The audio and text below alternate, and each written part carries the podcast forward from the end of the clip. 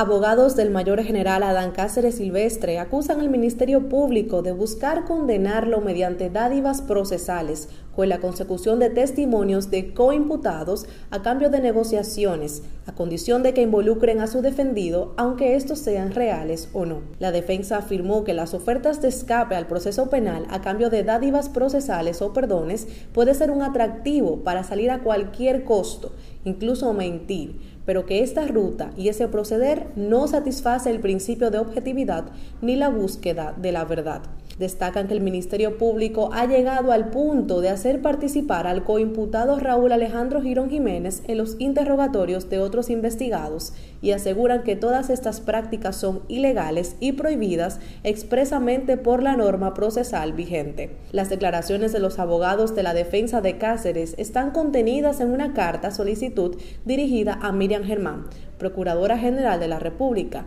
donde reiteran que lo que más desean es que las investigaciones se realicen siguiendo el respeto al proceso de ley. Solicitamos a la Procuraduría General de la República investigar las prácticas aquí denunciadas y adoptar los correctivos del lugar para que se haga una verdadera administración de justicia dicen en un comunicado de prensa. La defensa pide iniciar una investigación en torno a las negociaciones y ofertas realizadas por los investigadores a cargo del llamado caso Coral con imputados y personas investigadas y solicitan que se mantenga a Cáceres, a través de sus representantes legales y defensa técnica, informado del avance y resultado de las diligencias propuestas y que tenga a bien ejecutar las autoridades en un plazo razonable. Estos requieren que se deje constancia de que el exponente hace reservas de proponer otras diligencias investigativas una vez se reciban los resultados de las diligencias solicitadas mediante esta instancia.